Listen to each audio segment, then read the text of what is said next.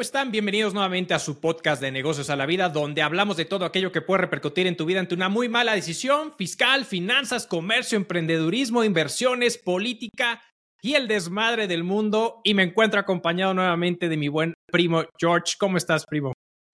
¿Cómo estás, Arturo? Buenas noches. bueno, buenas noches. Creo que en, ambos lugares estamos este, ya, ya grabando de noche en esta ocasión. Pero muy contento, muy contento de, volver a estar aquí, este, compartiendo este espacio contigo. Igualmente, primo. Sí, ya es noche. Yo, bueno, de hecho hay dos horas de diferencia entre tú y yo. Yo estoy ahorita son las 8, 8 de la noche, 8.20 de la noche, ya son las 10.20, ¿no? Así es, así es, sí. Ya, ya, ya las 10, 10 de la noche. Bueno, 10.20, sí, sí, sí. Cuidando a los chamacos mientras las parejas fueron a ver a las, ¿cómo se dice? ¿Swifties o...? sí, así es. Efectivamente, justamente la hora en la que ya por fin este, terminé todo el remolino, como le dicen, la, la rutina, eh, parece que ya quedaron en Santa Paz, ya por fin están dormidos, porque ahora sí que me tocó estar de, de niñero, mientras mi esposa está de vacaciones de Swifty para su concierto, que ya hablaremos un poco de sí, interesante. Creo que el próximo... Pues, sí, sí, sí.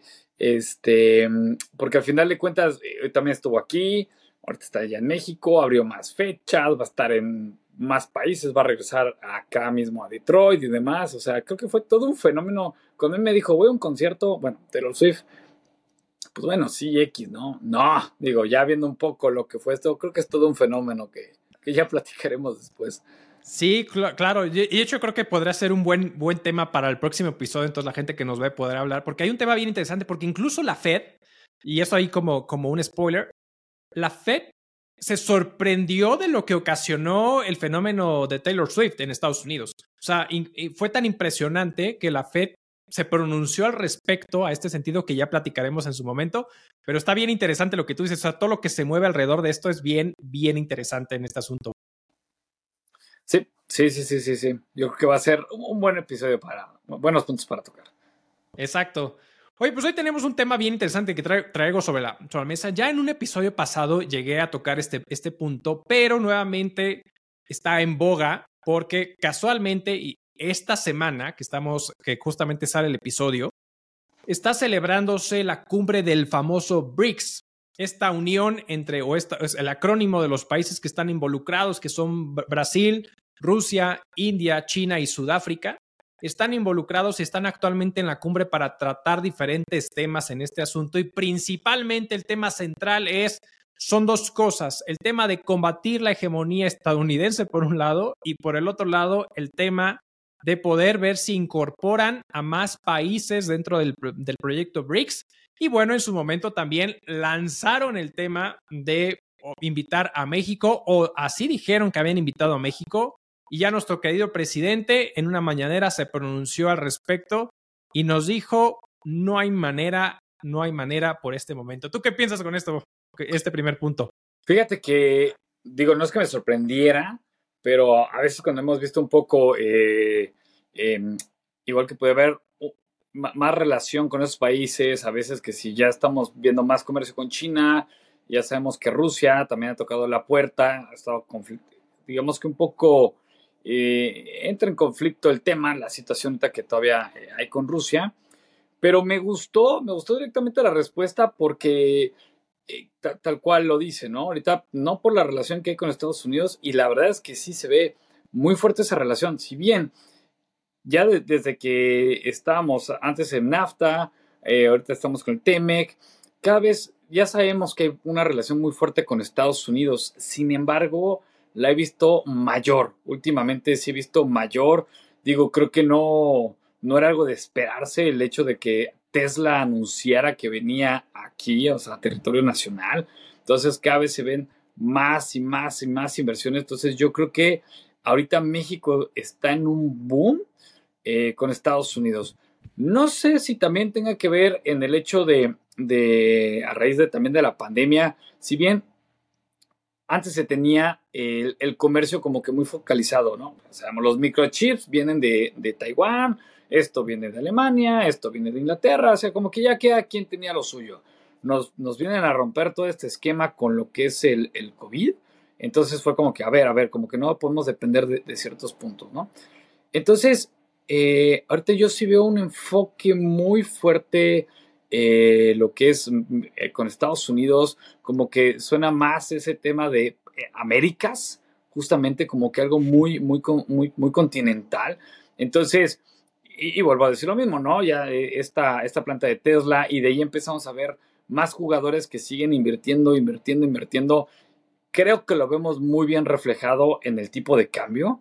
O sea, si bien veníamos creo que eh, de tocar los 24, si no es que los 25 pesos, no sé cuánto es el máximo, y ahorita estarlo viendo en 16 y tantos, o sea, a veces 17, 16 y demás, cuando dices, wow, o sea, no solamente es la, remesa, o sea, realmente hay y yo creo que es el mejor reflejo que tenemos de tanto este comercio que está habiendo eh, México, Estados Unidos, que efectivamente ahorita yo creo que es un punto a, no movernos, en seguir fortaleciendo, fortaleciendo toda esta relación, porque todo eso es, al ser inversión, es que esto va para largo, o sea, de aquí a que arranque Tesla, se produzca y se exporten las piezas, todavía le cuelga años. Y, y, bueno, Tesla ahorita por decir, porque es como que de los más famosos, pero de ahí vienen más. Entonces yo creo que es una economía muy fuerte, una muy buena relación.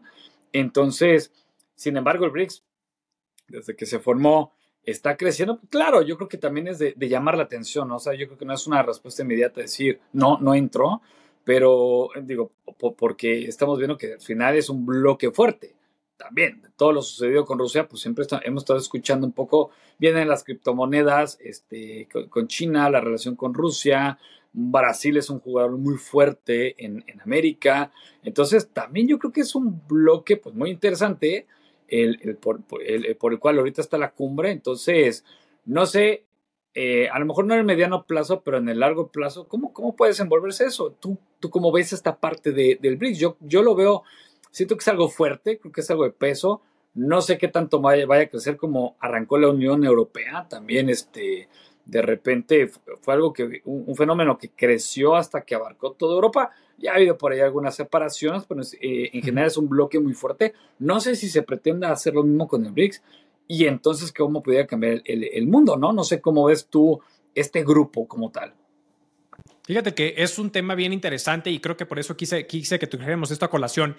Porque, el, a ver, el y, sacas un punto bien interesante el tema de cómo se formó eh, todo el tema de la Unión Europea y todo lo que conllevan en sí mismo, y cosa que no es tan fácil porque al final cada estado, cada país puede tener una legislación local que al final ante una unificación como fue la Unión Europea, existen una homologación de leyes de cierta manera que al final si la, la ley de la Unión Europea que va a regular la estructura de, todas estas, eh, de todos estos países de Europa, si una ley local de ciertamente eh, se contrapone contra los supuestos de todo el, proyecto eh, trazado para el tema de la Unión Europea, pues hay que ajustar la legislación local de esos países. Eso ha pasado con el tema fiscal, el tema financiero, el tema de el, libre capital, el libre tránsito en este asunto.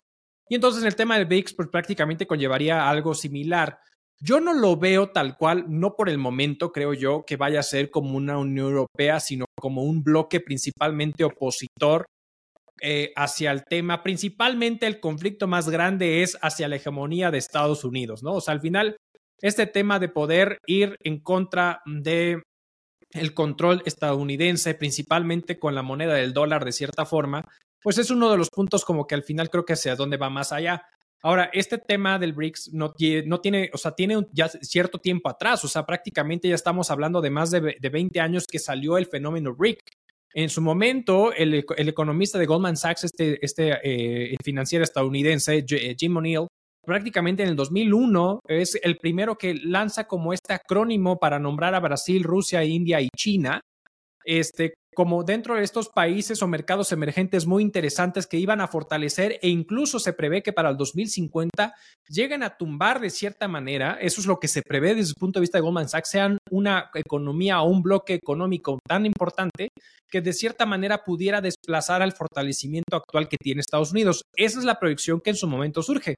Ahora, en 2008 ellos toman prácticamente el nombre, estos, ellos me refiero a estos países, como este bloque BRIC, y en 2010 es cuando se une Sudáfrica prácticamente este, y termina siendo el BRICS, sumándole justamente al acrónimo, pues la S de Sudáfrica. Bajo esta, bajo esta tesitura, uno de los puntos fundamentales es, em, eh, es de los puntos como si en un momento dado pudiera ser o no pudiera ser el asunto respecto al tema de eh, cómo pudiera bloquear este, e, esta situación, ¿no? Entonces, bajo esta premisa, pues, ¿cómo llamarlo? Eh, se juntan, o sea, se han venido juntando diferentes cumbres, pero esta de manera particular sigue siendo un tema bien interesante, debido a que principalmente buscan dos, dos temas muy interesantes. El primero es la posible expansión del BRICS hacia aperturar hacia otros países de cierta forma. Y la otra es cómo poder contrarrestar el impacto o el crecimiento hegemónico de Estados Unidos y principalmente el dólar estadounidense. Y aquí hay dos vertientes de cierta forma que se me hacen desde mi punto de vista bien interesantes.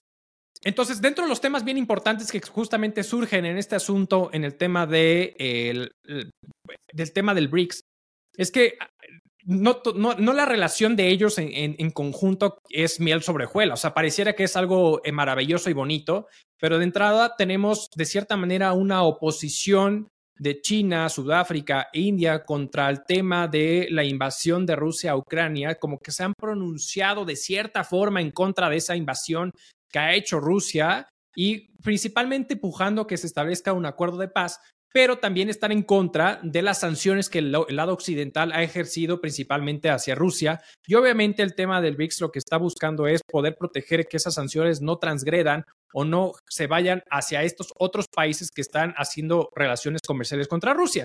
Porque aquí un tema bien interesante es que pareciera que Rusia pudiera tener números negativos, pero la realidad es que dentro de los primeros, el primer, los primeros, el primer trimestre, el primer cuatrimestre de 2023, Rusia tiene un crecimiento económico. Entonces, si bien no ha alcanzado los niveles antes de la invasión, de cierta forma no los ha alcanzado, pero al final se esperaba que no tuviera un crecimiento como lo está haciendo ahorita. Tuvo números negativos el año pasado, pero ahorita está, teniendo números positivos, lo cual es algo que no se estaba previendo y entonces está empujando a, esta, situación. Entonces, eso es por un lado. Ahora, por el otro lado, tenemos la Corte Penal Internacional que de cierta manera ha generado una orden de arresto contra Putin por este tema de la guerra que ha suscitado y Sudáfrica está involucrado en esta, en esta situación, en este convenio, en, esta, en esta situación. Entonces, por lo tanto, si Putin pisara Sudáfrica, es por eso que él no fue a la cumbre de cierta manera de forma presencial.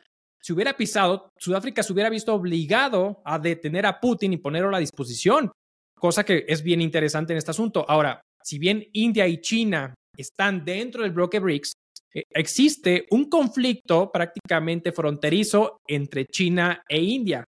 China está peleado con Estados Unidos y, pues no peleado, pero sabemos que hay un conflicto económico y geopolítico muy fuerte entre China y Estados Unidos, ¿no?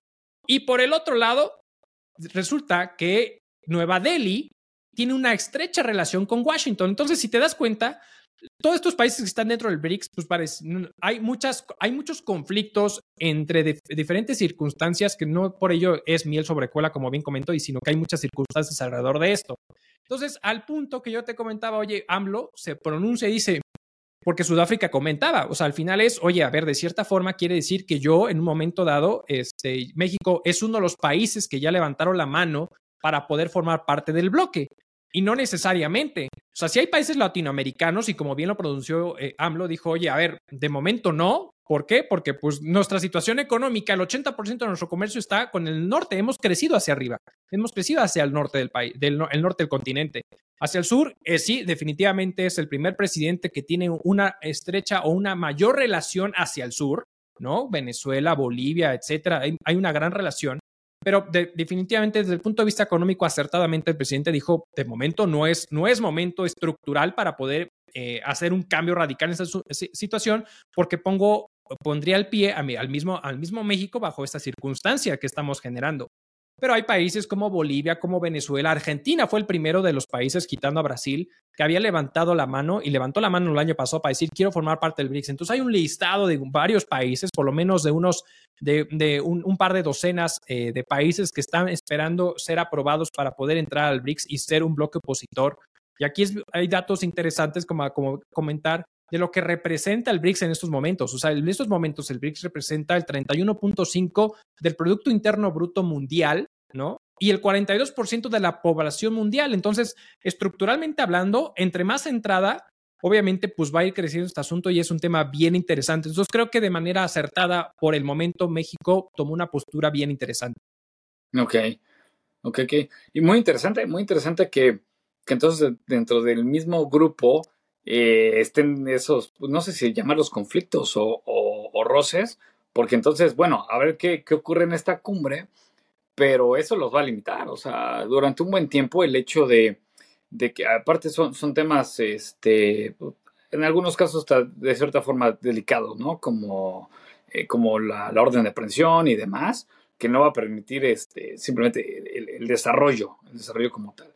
Ahora, con el tema de, bueno, si, bien como comentaste, esto no es como una, una, Unión Europea, porque si en un dado caso se llegara a concretar, llegaran a ser realmente un bloque sólido, que hasta llegaran a tener su moneda, eh, pues sí, ¿no? Para, para a lo mejor algunos países sería ideal como, bueno, vamos a apostarle algo, algo diferente, eh, que ya no esté muy, muy directamente relacionado con el dólar. Pero pues al final de cuentas, este, tardaría, tardaría por todo lo, que comenta, ¿no? Y muy interesante también el, punto que decías de que Rusia haya tenido este crecimiento. Este, al final de cuentas, yo creo que eh, era algo que no se esperaba con tantas sanciones y bloqueo. Y pues yo creo que va a ser cosa de esperar a ver cómo se comporta, bueno, a ver qué sale, qué sale de esta cumbre y no sé si de aquí mismo salga la oportunidad para más países. Yo creo que eso se puede, no sé si decir, volver más, más interesante eh, si creciera exponencialmente. O sea, que a lo mejor ahorita decimos, bueno, están esos, esos conflictos, llamémoslo así, entre ellos mismos y países, pero si al final si se, sumara, no sé, todo Sudamérica eh, y otros más países, bueno, ahí sí ya podría ser, bueno, una economía muy grande que estuviera en un, en un bloque, no sé si llamarlo opositor o simplemente diferente a los Estados Unidos, y ahí sí ya sería un tema de análisis. Pero de nueva cuenta, al, menos, bueno o malo, pero estamos creciendo mucho de la mano con Estados Unidos. Yo igual no le movería. Este, no es bueno depender de un, de un solo punto, pero al final de cuentas eh, es donde estamos. Actualmente dependemos de un solo punto, ese es el tema. Exactamente, sí, actualmente estamos, eh, pero nos está yendo muy bien. Sí, está, está mal depender de un solo punto, pero yo creo que es tanto el boom que, que, ni voltear a ver. Creo que eso fue lo que le llegó a pasar a, por ejemplo, a China, ¿no? Con el tema del acero. Cuando se hace su sobrestock y, genera y demás, ya es cuando China vende el acero al mundo y nos desestabiliza impresionantemente. De ahí le pegó fuertísimo a AMSA, Altos Hornos de México, porque llegaba un, un acero baratísimo. Pero, pero investigando un poco el tema, recuerdo que era que es que el primer principal consumidor de acero de China era China. O sea, mismo China no tenía la necesidad de voltear a ver el mundo. Y cuando hace un sobrestock es cuando dice, bueno, pues lo vendo y lo vendo al precio que sea. Y de ahí que le pega a los países, que obviamente no teníamos ni siquiera esa misma producción, pues claro, no. Estábamos comprando acero cuando aquí lo, producíamos, ¿no? Entonces, eh, bueno, mi, mi, punto era que mismo China había veces que decía, sí puedo darle a todo el mundo, pero no tengo necesidad de salir de mí mismo, ¿no? O sea, al final de cuentas yo soy mi, mi, mi, mi principal cliente. Ahorita nos pasa eso con Estados Unidos. Entonces, eh, a, ver qué pasa y también qué, qué más relaciones siguen a hacer, porque eh, si bien hemos tenido buenas empresas japonesas, coreanas, yo creo que eh, hubo, hubo una, un boom hace unos años, sobre todo recuerdo esta parte de Tijuana, bueno, todo lo que es Baja California, con empresas orientales, o sea, ahí estaba el boom muy fuerte, ¿no? Entonces, yo creo que va a depender de, pues, no sé si espera que se estabilice un poco el mundo, se termine de estabilizar con esto de la, de la, de la pandemia, con lo que comentamos también en el, en el episodio pasado, el antepasado, creo que fue el pasado, de lo de litio, porque si bien ahorita también es, es el nuevo oro, el nuevo petróleo que puede también ser la base de economía mundial. Ahorita todavía está como que, bueno, se analiza eh, con los yacimientos que están encontrando en América, sí, si lo explotan, si no lo explotan, qué tanto lo explotan, qué tanto va las cosas. Yo creo que ahorita estamos en un momento de que el agua se está moviendo y habrá que ver cuando se estabilice este conflicto de China y Rusia, de, perdón, Rusia con Ucrania eh, no sé cuánto más vayas a, durar, pero mi tema es, estamos como que en un momento de, desestabilidad y en cuanto ya se calmen las aguas, a ver qué vemos, ¿no? por lo pronto eso está beneficiando de nueva manera al, peso. Entonces, eh, está, está muy fuerte ahorita. También viene otro factor interesante. Eh, ya vienen elecciones en Argentina, por ejemplo. A ver qué pasa aquí con, con esa, el, haber levantado la mano. Con el Milei, cabrón. Si van a decir, bueno, quien quede, si van a decir, bueno, sí, continúo con eso o mejor ya no. Vienen elecciones con nosotros, este, no inmediatas, pero ya falta, ya falta menos. Entonces, eso también, a ver cómo hace que se, se mueva la economía. Ah, y yo me acuerdo en otras, en elecciones anteriores que decíamos, bueno, y a ver si eso no hace que se muevan o, retracten las, este, las inversiones. Yo creo que ahorita no. Yo creo que ahorita ya viene tan fuerte las, las inversiones que ya están pactadas, que ya están etiquetadas. Digo, tenemos un mal sabor de boca ahí con lo, con lo ocurrido en el aeropuerto, de que si ya se deciden cancelar, se cancelan. Pero yo creo que estamos en una situación con Estados Unidos que lo que ya viene y ya se está trabajando, eso va, va a continuar. Ahorita que hay quien quede. Eh, lo que se vaya a renovar o se vaya a extender, eso ya, ya podría cambiar. Pero yo creo que con Estados Unidos eso seguiría avanzando. El tema sería ver si se abre para con, más países. Correcto. Sí, no, de acuerdo contigo. Y de hecho, a ver, es que comentaste muchos puntos bien interesantes en esos aspectos que me gustaría ir como a lo mejor tocando uno por uno. Por ejemplo, hablaste de tema, del tema de la moneda, que si pudiera ser una moneda como tipo el euro que estableciera para todos. De hecho, Lula, el presidente de Brasil, sí es de los principales eh, que está levantando la mano y tratando de empujar que sí se haga una moneda universal para la parte del BRICS. O sea, la intención principal del BRICS es competir contra el dólar americano y quitarle ese poder. Esa es, esa es una de las cuestiones económicas más fuertes. Entonces, aquí hay muchos temas que se han venido surgiendo que de cierta manera, porque eh, Rusia sigue sosteniéndose y porque al final pues, hay países como China, como este, como India, que están aprovechando eh, el, petróleo económico, el petróleo barato que pudiera estar vendiendo Rusia y se lo están comprando a la moneda local, ya sea en, rublos o este tipo de cosas, y entonces eso le está ayudando a que crecer. O sea, eso es un, principal asunto, es decir, poder comercializar todos los bienes y servicios que podamos ofrecer entre países en nuestras monedas locales o posiblemente, que es lo que está empujando Lula, a una sola moneda este, global del, bloque BRICS. No obstante, ahorita en esta cumbre no es un tema de interés, pero sí poder establecer situaciones económicas, puede decir, sí, vamos a comercializar en nuestra moneda para evitar el uso del dólar americano. ¿Qué son decisiones que yo creo que desde el punto de vista económico hay decisiones que Estados Unidos empujó que de cierta manera por eso también está llevando a este tipo de decisiones por esos países? Porque decir, a ver, de cierta manera, ahorita hay un control muy fuerte del dólar americano. Segundo, me subiste las tasas de interés que ha subido la Fed, como lo ha subido todos los, eh, pues la Unión Europea, la Fed, en México, en Banjico, o sea, las tasas de interés están altas. Entonces, este tipo de circunstancias están provocando que de cierta manera se puedan volver impagables o que esté creciendo la deuda por el mismo interés que está generando con los diferentes países, entre los países y sabes que al diablo con el dólar ahorita y mejor vayamos y transaccionemos en nuestras monedas, que es el principal objetivo de esta situación. Ahora, el tema del crecimiento exponencial de este bloque, creo que hay diferentes circunstancias que se pudieran llegar a generar o no, porque no a todos, no todos están convencidos. India, por ejemplo, no está tan convencido porque dice, a ver, sí, y tiene todo el sentido, si, si internamente los que estamos involucrados en este rollo hay conflictos que tengamos que solucionar, ¿no?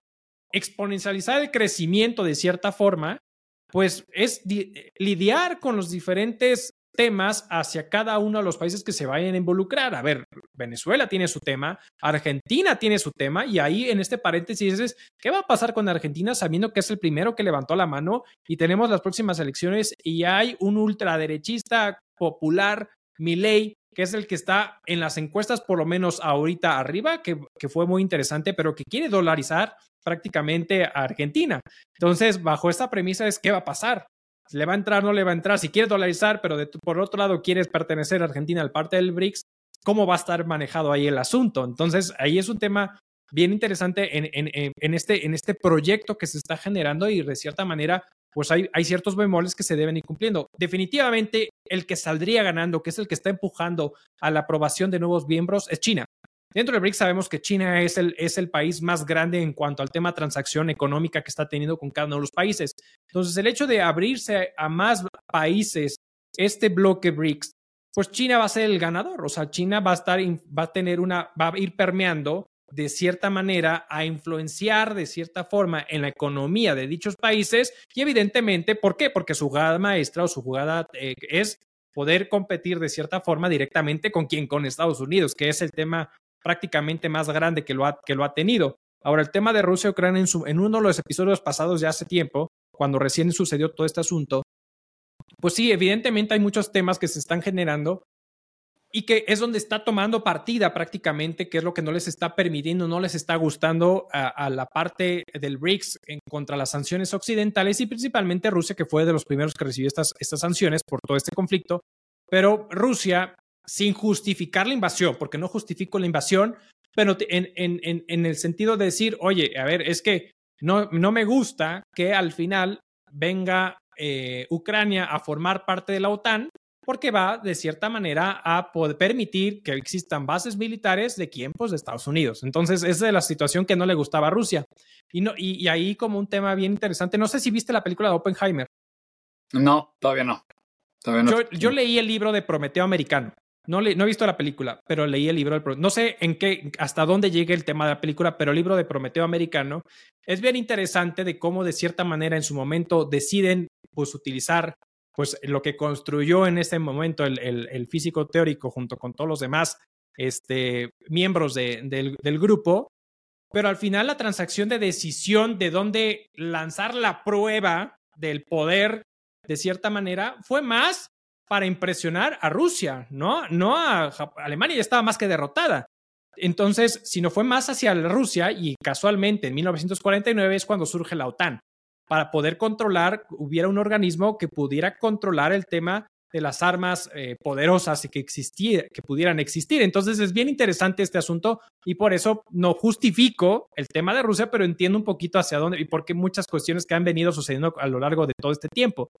Y de ahí, pues prácticamente, bajo, bajo, bajo esta tesitura, una de las cosas que está generándose es como, como, como es hacia dónde jala el molino dentro de sus miembros. Entonces, por eso creo que hay muchos temas que se van a poder correlación. Y bien lo dijiste, México ahorita no le conviene. Si ha expandido relaciones hacia Sudamérica, definitivamente creo que no puede tener todos los huevos una sola canasta, pero le ha salido bien el desarrollo de la economía que tiene prácticamente con el país vecino. Ha aprovechado y China ha aprovechado el new sharing. O sea, China ha sido muy astuto en, decir, a ver, México tiene un, un TECMEC con Estados Unidos y Canadá. ¿Quién es mi principal comprador? Estados Unidos. ¿Con quién me puedo beneficiar para evitar todo este conflicto? Con México. ¿Por qué? Por su posición eh, eh, geográfica, porque tiene una relación comercial, porque tiene un tratado de, eh, comercio, porque tiene atribuciones este, fiscales atractivas. Y entonces, pues me voy, me posiciono en México y le sigo vendiendo a través de otro país, pues prácticamente a mi comprador principal que viene siendo Estados Unidos. O sea, la realidad es que no es nada tonto y hay una postura bien interesante en este tipo de, situaciones que se están dando alrededor de todo esto. Ahora, con lo que quiero cerrar prácticamente ahorita mi, comentario. Con todo esto, añádele que al final, en este conflicto, Rusia, eh, creo que Putin hace un par de semanas, lanza un decreto para suspender ciertos artículos, ciertos apartados para evitar la doble tributación, es decir, de los tratados fiscales para evitar la doble tributación con prácticamente, si no me equivoco, 38 países, entre ellos Estados Unidos. Entonces, ¿qué quiere decir? Que este tipo de tratados lo que ayuda es que al final si un, una empresa que está, eh, que está en Rusia o que está, o una empresa rusa que está en otro país o otro país que va a Rusia de cierta manera a generar una economía, pues de cierta manera el tratado te evita a que pagues doble impuesto sobre un mismo gravamen o sobre una misma base o una misma acto eh, comercial de cierta forma, pero llevarlo así a bote pronto. Y entonces dice Rusia, dice Putin, me está sancionando, venga, este quito, suspendo de cierta manera este, estos tratados con estos 38 países y entonces tendrás que pagar los impuestos en tu país, pero en Rusia me pagas. Entonces, por eso se vuelve que una situación de agravio hacia esas empresas porque van a tener que pagar una doble imposición en cada de los países. O sea, la verdad es que han sido movidas muy interesantes, económicas y, jugarretas bien. Pues la, verdad es que, a ver, no, no todo ha sido meramente bélico, han sido jugadas económicas bien fuertes entre todos los países involucrados con esta situación, ¿no? Y es lo que yo quería comentar. Sí, sí, sí, súper interesante, súper interesante porque al final de cuentas el, tema de, estar moviendo así la economía, digo, ya todo, ya todo en, como, en, cadena, pues nos puede impactar, nos puede impactar definitivamente y eso hace que se fortalezca eh, o, le impacte a, algún país, ¿no? Ahorita estabas mencionando, de hecho, esta parte de dolarizar, ¿no? Eh, con Argentina. En Ecuador lo hicieron, en Ecuador eh, ya no se maneja una moneda local, todo es en dólar. Entonces, por un lado es cuando dices, bueno, está genial porque ya no tienen este, la inflación, ya no les pega el tipo de cambio, la verdad es que ya pueden viajar más, más, más tranquilamente y demás pero no es su moneda. O sea, si bien están ya todos en dólar, entonces el dólar sube, el dólar baja, realmente no les impacta. Pueden exportar, importar y demás, sí, pero no es su moneda. Entonces, no es la moneda eh, respaldada por sus reservas, por sus inversiones, por lo que sea. Es la moneda de otro país. Entonces, al final, el, quien se está fortaleciendo, pues es el dueño de esa moneda. Si ocurre lo mismo con Argentina, yo creo que de inmediato pudiera ser muy buen, em, digamos que un buen paso para, para cortar, pues digamos que el dolor y el impacto que están teniendo las empresas locales, ¿no? Al final de cuentas, las personas y todas las empresas que se encuentran ahí, el, dólar está subiendo diariamente y está subiendo por 2, por 3, por 4, por 5, por 6. Entonces, eh, he visto personas que dicen, bueno, es que tengo hoy mi, producto para vender, pero si no lo vendo casi casi en los 50, en los, perdón, en los siguientes 50 minutos, pues ya no puedo vender, ya perdí, o lo, subo, qué sé yo, es, es, es, este, increíble. Lo pongo todo en dólares, se frena, está, estaría genial, pero eso que pudiera, ¿qué podría conllevar, no? Y eso obviamente ahorita sin tocar el tema de que pudieran entrar al BRICS, ¿cómo se manejaría eso, no? Pero imagínate si más países en Sudamérica o donde sea usaran la moneda de Estados Unidos, ya ni siquiera diríamos, están dentro de un tipo BRICS con, con, su moneda, ya están dentro de la economía del mismo Estados Unidos, ¿no? Entonces, a ver cómo, cómo se va comportando todo esto. Sí, la verdad es que sí, ojalá. Va, a ser un tema interesante, veremos ya cómo cierra, estamos grabando hoy miércoles, a ver cómo cierra mañana jueves el tema de la cumbre prácticamente BRICS, a qué acuerdos llegan y, cómo se va manejando todo este asunto y cómo pudiera impactar el día de mañana. Me queda claro que es un camino que va a ir llevando y cada quien, cada país moverá sus fichas de la mejor manera para poder proteger los intereses de cada uno de ellos, incluyendo a México, incluyendo a Estados Unidos, ¿no? De cierta forma. Entonces va a ser un tema bien interesante. Y pues bueno, no sé si quieras agregar algo más, mi estimado primo. No, no, no. Yo creo que eh, es, es, un buen general. No sé, me atrevería a decir, a ver qué, qué, qué, qué vemos mañana, pasado mañana noticias. Pero yo creo que con todo, de nuevo, todo este movimiento y como estando ahorita la situación de cada uno de los países que lo conforman, no creo que avancen ni se desenvuelvan. No es un bloque fuerte unido que dijera, así como se llegaba a escuchar, bueno, China y Rusia, ¿no? De la mano. Entonces, lo que es el BRICS, no lo veo como un bloque, este, sí, como muy consolidado, como para decir, mañana cambian y giran las reglas del juego, ¿no? Y le dan la vuelta al mundo. No, yo creo que todavía le cuelga y le cuelga por diferentes temas muy importantes de peso que van a tardar en resolverse, ¿no? Pero a ver cómo va avanzando. De todas formas, ¿qué pudiera pasar? Si bien puede ser que no ocurra algo de golpe con este bloque, pero si se van adheriendo más, más, más, más países, por volumen podría pasar algo, ¿no? Exactamente, exactamente. Pues bueno, va a ser un tema bien interesante, ya veremos qué resulta. Y pues muchísimas gracias a todos que tienen, que nos hicieron el favor de, comentar, de compartir, de ver este episodio. Saben que estamos en todas las plataformas de audio: Apple Podcasts, Spotify, Amazon Music, eh, Google Podcasts, y tenemos el video podcast en YouTube. Por favor, suscríbase, dele la campanita, comparta, comente. Apoyes a que esta comunidad siga creciendo. En verdad, muchísimas gracias. En verdad, nos vemos a la próxima y hasta luego.